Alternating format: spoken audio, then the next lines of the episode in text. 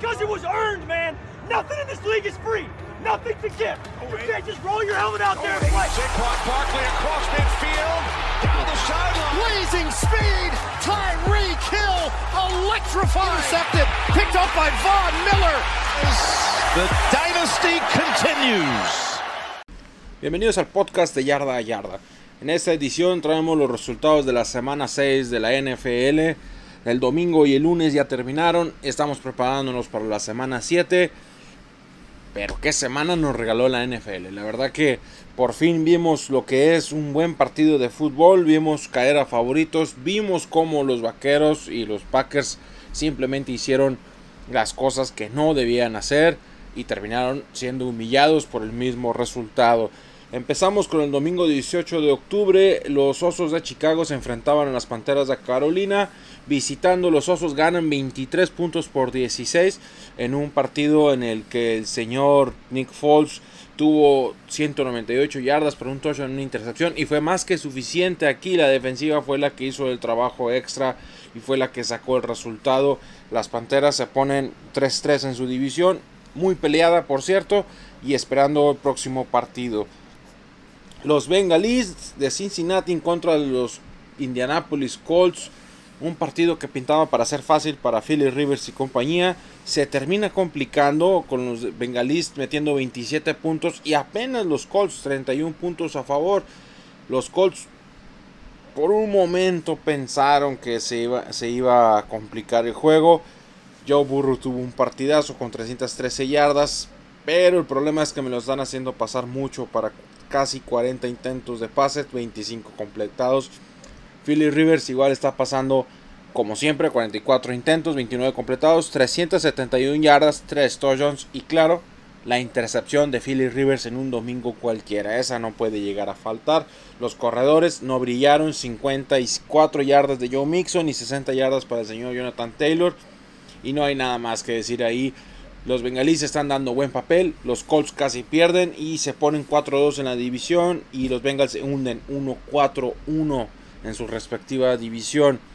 Los Leones de Detroit le meten 34 puntos a la Mishumania de, de visitantes. Los Jaguares 16 puntos. Un partido que se vio al inicio como complicado. Que se vio que podía llegar a salir. Los Leones llegan y hacen un partido pues medio de medio rendimiento. El que brilló totalmente fue el novato de Andy Swift 116 yardas para dos touchdowns en 14 acarreos totales. Y la verdad que pues qué partido dieron. Eh, lamentablemente lo que pasa con los jaguares es que sus corredor, su mejor corredor de este partido fue el señor Lamishu Mania con 14 yardas, un touchdown y 3 acarreos. O sea, fue lo, lo, mejor que tuvieron en este juego, pues no puedes ganar un partido con 14 yardas de tu coreback. No, no, no se puede y simplemente los jaguares van a tener que van a tener que pensar mucho en lo que está pasando porque pues no pueden jugar así. Eh, nota curiosa, el señor Adrian Peterson metió un touchdown en este juego para 40 yardas y 15 acarreos. Sigue produciendo este señor ya una leyenda dentro de la NFL, el futuro Hall of Famer. Y eh, qué mejor, o sea, la, la, verdad que está produciendo bastante bien el señor Adrian Peterson. Después vamos a un partido que era el partido de los malos. Los dos equipos perdieron la semana anterior. Atlanta Falcons visitando a los vikingos de Minnesota. Atlanta gana el partido con 40 puntos a favor. Los vikingos 23 puntos nunca se separaron, o más bien nunca se aproximaron los vikingos a los Falcons. Los Falcons fueron aplastantes, los Falcons demostraron que tienen capacidad y que tienen calidad dentro de su roster, pero les hace falta esa chispa para seguir adelante y para seguir ganando partidos. 1-5 los dos equipos en sus respectivas divisiones. Y pues yo creo que ya hay que darlos por muertos, no lo sé, hay que reajustar, recalibrar. Hoy por la tarde salió un, rumor de un, un, insider de ESPN que el señor Julio Jones está disponible para un trade con los Atlanta Falcons, inclusive el señor Matt Ryan. Entonces hay que ver qué está pasando en Atlanta, hay que reconstruir el equipo, hay que buscar ganar. Matt Ryan tuvo un partido de 371 yardas y 4 touchdowns, es un juegazo. Todd Gurley corrió, para 47 yardas y Julio Jones por fin regresó a los números, 137 yardas, 2 touchdowns y 8 recepciones completas. El que tuvo un partidazo fue el novato Justin Jefferson de los vikingos, 166 yardas para 2 touchdowns y 9 recepciones. Y nuestro corredor suplente Mattison de Vikingos tuvo 26 yardas nada más, sin touchdowns. Kirk Cousins, como siempre, dando buenos números, pero también dando buenas intercepciones. 3 intercepciones totales para 3 touchdowns y 343 yardas totales por aire. El equipo está en problemas, ambos equipos están en problemas. Necesitan buscar qué es lo que van a hacer, necesitan solucionar estos problemas Aún hay manera, quedan 10 juegos, quedan 9 juegos para cada quien. Hay manera de llegar a los playoffs, sí, claro que sí. El problema es los equipos que tienen arriba, cada quien en sus respectivas divisiones. Entonces es muy difícil lo que sigue, es muy difícil el, el futuro para estos dos equipos. Tenemos al equipo que no tiene nombre, el Fútbol Team Washington contra visitando a los Gigantes de Nueva York. Un partido que igual de perdedores pero interesante al final, porque vimos qué es lo que pueden ofrecer estos dos equipos. Gigantes ganó el partido con 20 puntos a favor sobre 19 de los Redskins. Y no hay mucho que decir aquí más que el señor eh, Allen, coreback titular de los Washington, metió 280 yardas y dos touchdowns. Ya de ahí no hay nada más que ofrecer. El señor Danny Jones tuvo un partido terrible, 112 yardas para un touchdown y intercepción. Y hasta ahí, o sea, no, no pudieron hacer más, no pudieron terminar el juego, no pudieron coincidir. O sea, la verdad que pésimo el desarrollo de este partido. O sea, no, no hay mucho que hacer. El señor eh, Allen lo tumbaron varias veces, lo presionaron casi la mitad del partido. Terrible, terrible el desempeño de los dos equipos y hay que buscar la manera de seguir progresando. Igual estos equipos ya están fuera no, no, estoy mintiendo. No están fuera porque están en una división en la que el mejor equipo tiene dos victorias. Pasamos al partido donde los Ravens visitaban a los Eagles. Obviamente Ravens aplastaron a los Eagles al inicio del partido, pero en el cuarto cuarto se vieron como una máquina total de puntos. Los Ravens metieron una cantidad de puntos increíbles, 17 puntos en los dos primeros cuartos y las Águilas se fueron en ceros al descanso. Después las Águilas en el último cuarto metieron 22 puntos por 6 de los Ravens, que apenas se salvaron, apenas se salvaron de perder ese partido. Y yo creo que bajaron la intensidad del juego, no sé, la ofensiva de los Ravens no está jugando muy bien. El señor Lamar Jackson, 186 yardas totales por aire y 27 intentos de pase, la mitad completos, un touchdown no, no sé, la verdad que se llevó tres sacks, lo tocaron tres veces al señor Lamar Jackson. Igual ya saben, Lamar Jackson es el mejor corredor de su equipo, 108 yardas por tierra y un touchdown.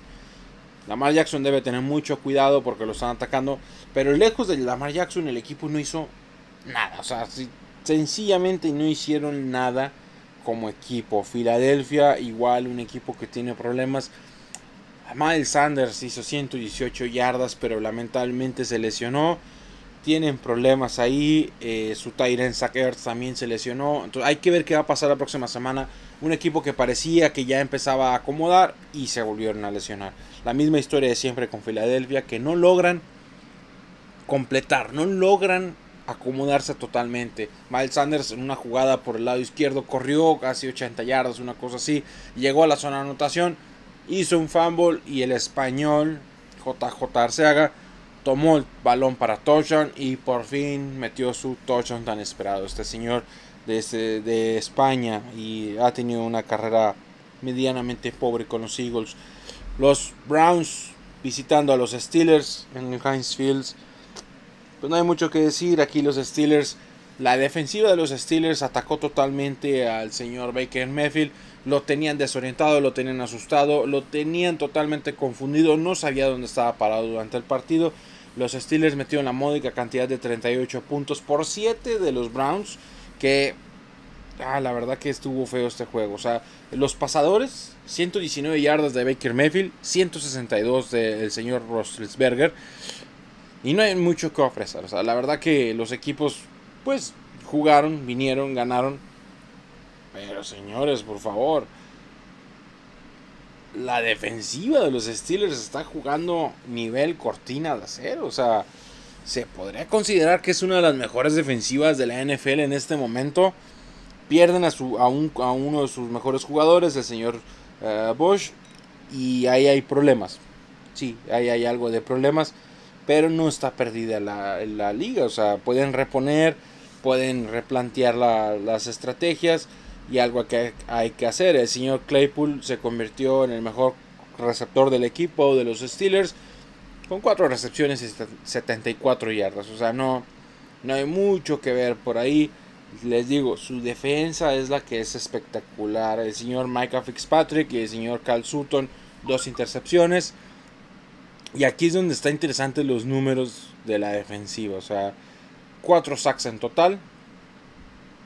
Devin Bush, el señor Spiliane, tweet, medio, medio sack y el señor Dupri dos sacks. Ahí es donde eh, entra el talento de la defensiva para golpear al equipo con un también un force fumble, un touchdown de la defensiva.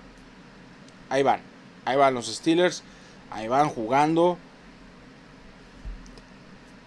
No hay mucho que decir, o sea, francamente el equipo está está para más. Los Steelers se pueden proclamar como campeones de su división, se, ponen 5-0, son invictos los Browns no se van tan lejos con 4-2. Entonces son buenos números para los dos equipos. Aquí los Browns tuvieron un mal día. Recordemos que es un equipo en reconstrucción. Y pues no hay mucho que decir ahí. O sea, tuvieron un mal día. La defensiva de los Steelers jugó como debe haber jugado. caso contrario a otros dos partidos que va a tener más adelante. Los Titans pasan por arriba a los Texans. Pero los Texans le dieron el susto a los Titans. El señor McBraven demostró que es uno de los mejores head coach en este momento en la liga, en la NFL.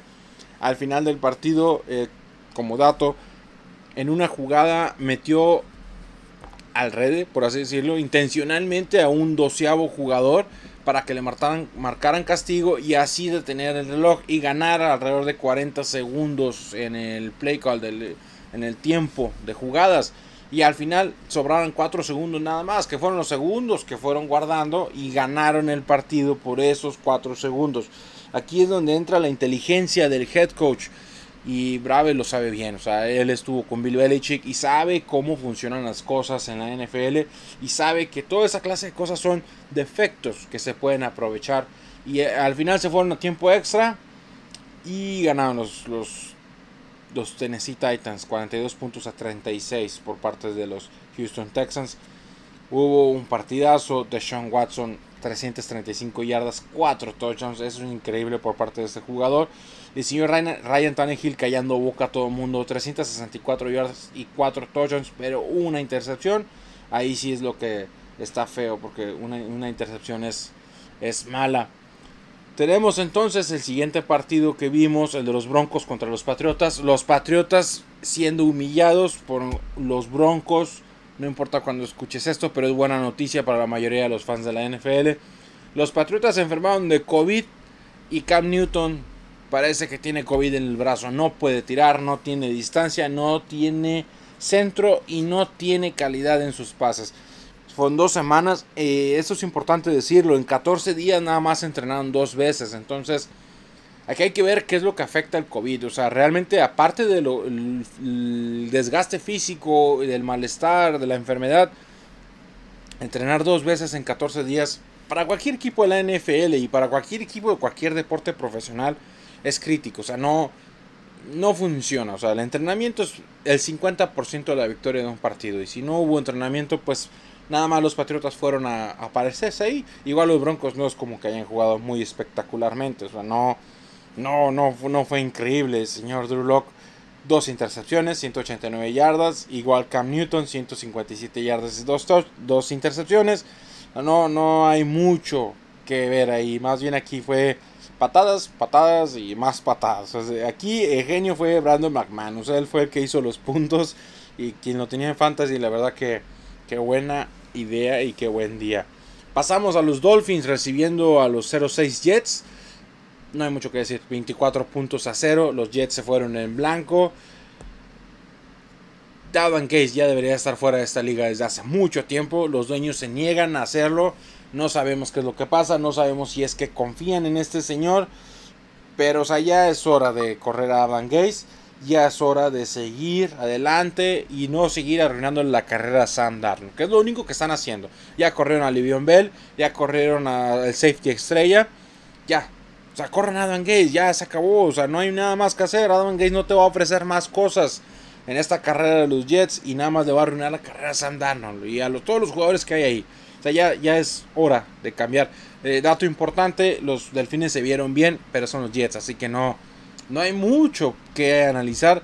Lo único interesante y lo único bonito del partido es que al final por fin debutó el señor Tua Tagovailoa y lo tenemos en la NFL y hoy anunciaron que ya iba a ser el titular del equipo. Por fin, Tua regresa a un emparrillado, hace unas cuantas jugadas, se ve bien, se ve estándar como cualquier jugador que pues, entra a jugar después de un año que, de inactividad por su lesión en la cadera hace un año. Pero bien, Tua ya es el titular de los Miami Dolphins y esperemos que le vaya bien a este muchacho porque en algún momento fue considerado el mejor quarterback de su generación. Eh, la próxima semana se enfrentan un partido bien complicado los Rams y pues esperemos que ganen. Va a ser un partido interesante. Hay que ver si los Dolphins sí son los Dolphins que van a ganar o los Dolphins de siempre, que nomás es un espejismo. Cuiden a Tua porque no queremos que se lesione otra vez esa cadera, porque pobrecito. Después vamos a Tampa Bay, los Bucaneros reciben a unos Green Bay Packers que vienen cuatro victorias por cero eh, en ese, antes de iniciar el partido. Inicia el juego, los Packers meten 10 puntos, todo bien, increíble el juego, pero llega lo feo, llega lo terrible. Tampa Bay y su defensiva actúan como si estuvieran jugando un Super Bowl. Juegan a un nivel de defensiva de campeonato. Hay que decirlo de una vez.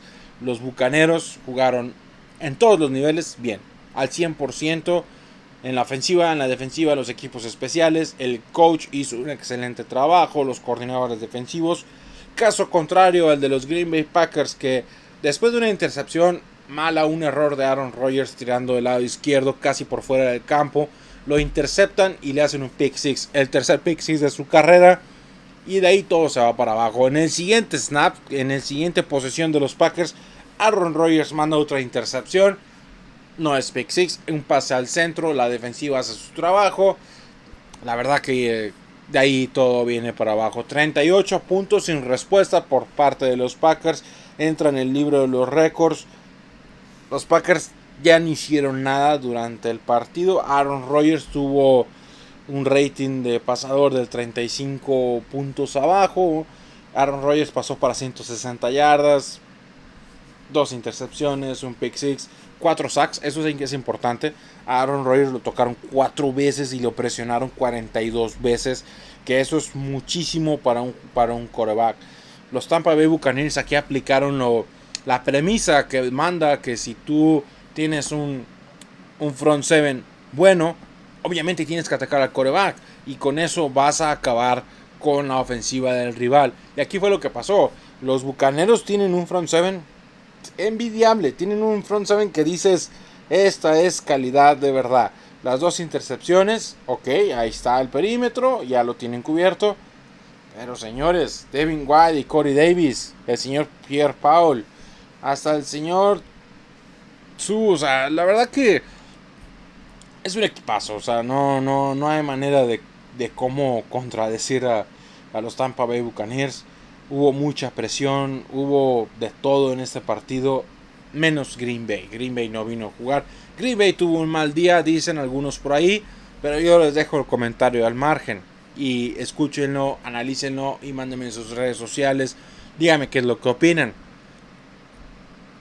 En dos años, Aaron Rodgers y compañía han tenido cuatro mal días contra front sevens poderosos. Dejen ese dato ahí. Y si quieren llegar al Super Bowl, van a tener 14 victorias o 13 victorias. Pero van a llegar contra un front seven poderoso. Ya, llámese San Francisco o llámese Tampa Bay Buccaneers. Van a perder el partido y les va a pasar lo mismo. ¿qué es lo que está pasando? Tuviste un año para arreglar. En 365 días no pudiste solucionar la, la tu línea ofensiva en contra de un front seven poderoso. Eso hay que hay que ser claro, no es como el caso de los Browns que están en reconstrucción, no. es diferente esta situación. Ya en otro podcast lo platicaremos más a profundidad. Continuando con el domingo en la noche, partido estelar, Los Ángeles Rams visitaban a unos San Francisco 49ers que todo mundo hacía como perdedores. Nadie, ni siquiera la abuelita de Jimmy G, hacía ganadores a, a los poderosos San Francisco 49ers. Hoy sí lo puedo decir. Le ganaron a los Rams, los neutralizaron, es la palabra correcta. Los neutralizaron 24 puntos por 16 de los Rams. San Francisco se pone 3-3 y la división se pone caliente. La división se pone increíblemente complicada. Todos están ganando, todos están teniendo buenos partidos. Jimmy Garafolo pasó para 268 yardas, 3 touchdowns. Jared Goff nada más para 200 yardas, 2 touchdowns, una intercepción. Y hasta ahí, no hay nada más, no hay nada de receptores increíbles. George Kittle 98 yardas, un touchdown. Hicieron lo necesario para ganar, nada más. Y hasta ahí, déjale, párale de contar. No hay mucho. La defensiva de los Rams fue la que se vio humillada, fue la que se vio, pues, en cero. O sea, la verdad que Aaron Donald no hizo nada. O sea, nada, nada. O sea, el equipo fracasó totalmente como, como defensiva y como ofensiva. Y San Francisco se vio espectacular. Hicieron las cosas con un play calling del señor, eh, de su head coach, que se quedó excelente. O sea, la verdad, a mí me encantó este partido de San Francisco. Hicieron las cosas bien. Y no es un partido cualquiera, porque le ganaron a los Rams, que venían como favoritos. Entonces San Francisco ya regresó al camino de la victoria. La semana pasada contra Miami fue un error, fue un, un desliz por las lesiones, porque todos regresaron a jugar. O sea, fue algo muy complicado. Lamentablemente su corredor titular, Regin Monster, se lesionó. Hay que esperar a ver si va a jugar este fin de semana.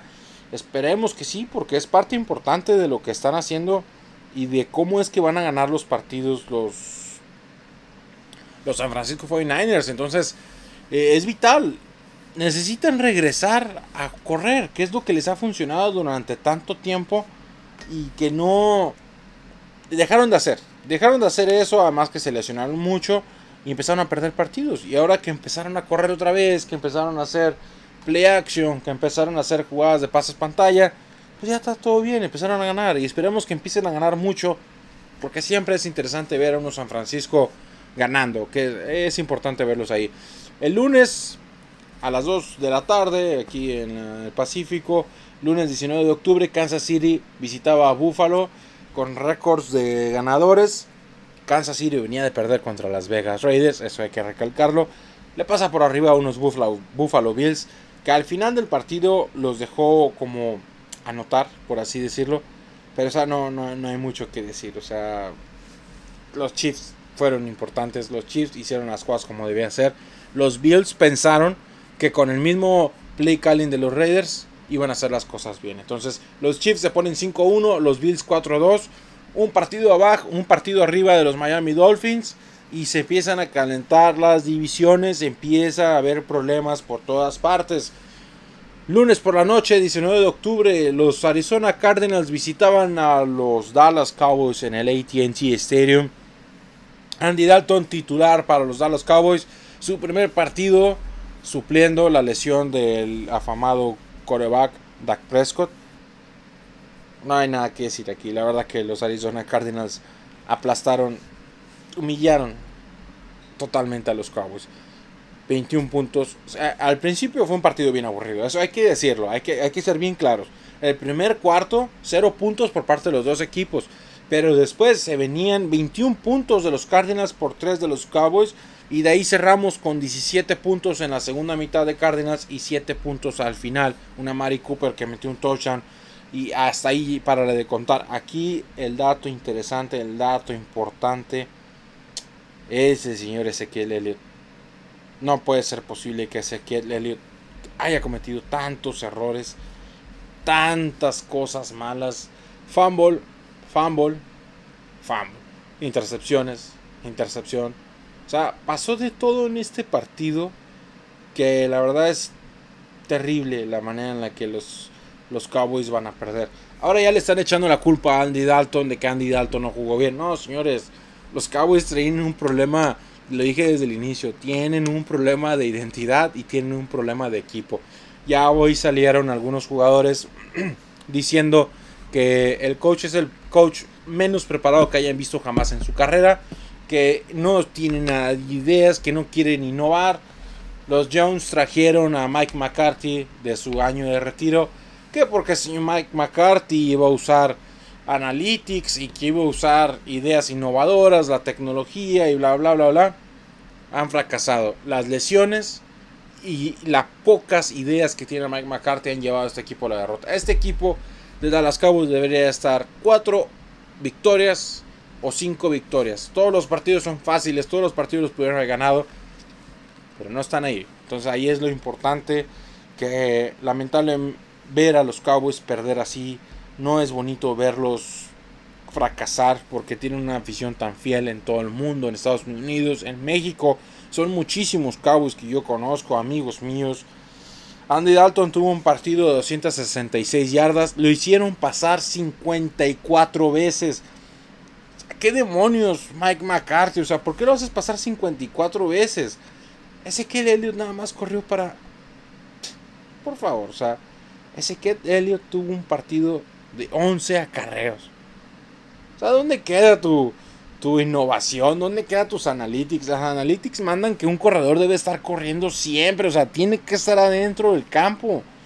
Nada más corriste para 27 intentos, 27 acarreos totales tuvo todo el equipo y 97 yardas terrestres. Es un fracaso y una humillación por parte de los Dallas Cowboys hacer esto, pero no es culpa de los jugadores, es culpa de Mike McCarthy. Yo se los digo como aficionado de Green Bay, es culpa de Mike McCarthy porque Mike McCarthy hace esa clase de tonterías. Si los Jones quieren cambiar las cosas, tienen que empezar por ahí. Pero son los Jones, mm, son súper orgullosos y no van a hacer nada. O sea, así se va a quedar el equipo. Aguantaron nueve años a Jason Garrett. Aguántense mínimo un año con Mike McCarthy. Y ya olvídense la temporada de los Cowboys. Lamentablemente en la división en la que están, les permite estar en la pelea con un, dos victorias, están como campeones de su división en este momento y están en el sexto, en el cuarto sembrado.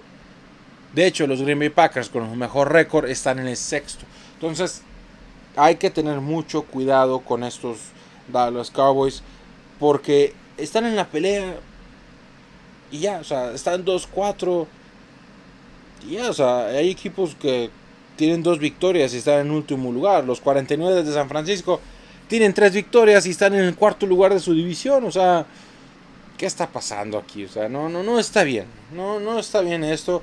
La NFL aquí, cuando lleguemos a los playoffs y veamos que, que Dallas Cowboys llega con siete victorias, ahí es cuando la NFL tiene que ver quién demonios es. O cambiar esa regla tan tonta. O sea, los mejores deben de ser el 1, 2, 3, 4. Y ya después los Wildcards, los dos peores récords ganadores. Entonces, ya, debería de cambiar este caso, ¿no? Las noticias en lo general del día, pues ya las fuimos diciendo durante el podcast. Los Steelers están número uno en la, en la conferencia. Los Bears le quitan el lugar a los Packers. Y no hay mucho más que decir aquí en estos juegos. El próximo, lo más estelar es que Tua Tagovailoa ya es el titular por parte de los Dolphins. El próximo domingo tenemos el partido de los Bucaneros contra los Raiders. Ese va a ser un juegazo. Los 49 visitan a los, a los Patriotas, los Seahawks a los Cardinals y los Steelers visitan a los Titans. esos son partidos bien interesantes, no se los vayan a perder. Hay que buscar verlos de alguna otra manera. En la página de Yarda, Yarda estaremos compartiendo algunos links para que vean los juegos. Y pues esto ha sido todo por mi parte. Mi nombre es Eduardo Galván. Síganme en mis redes sociales como Lombardi-1265 en Twitter. Y sigan a la página Yarda Yarda en Twitter, en Facebook, arroba Yarda Yarda. Recordemos que tenemos el podcast eh, de los picks de la semana 7 y el análisis completo de la semana 6 con, con todo el equipo de Yarda Yarda. Estas nada más son las noticias y los resultados. Esto es Yarda Yarda. Muchas gracias. Here's Beckham looking to throw. Wide open. It's Barkley. Inside the 20. Still going.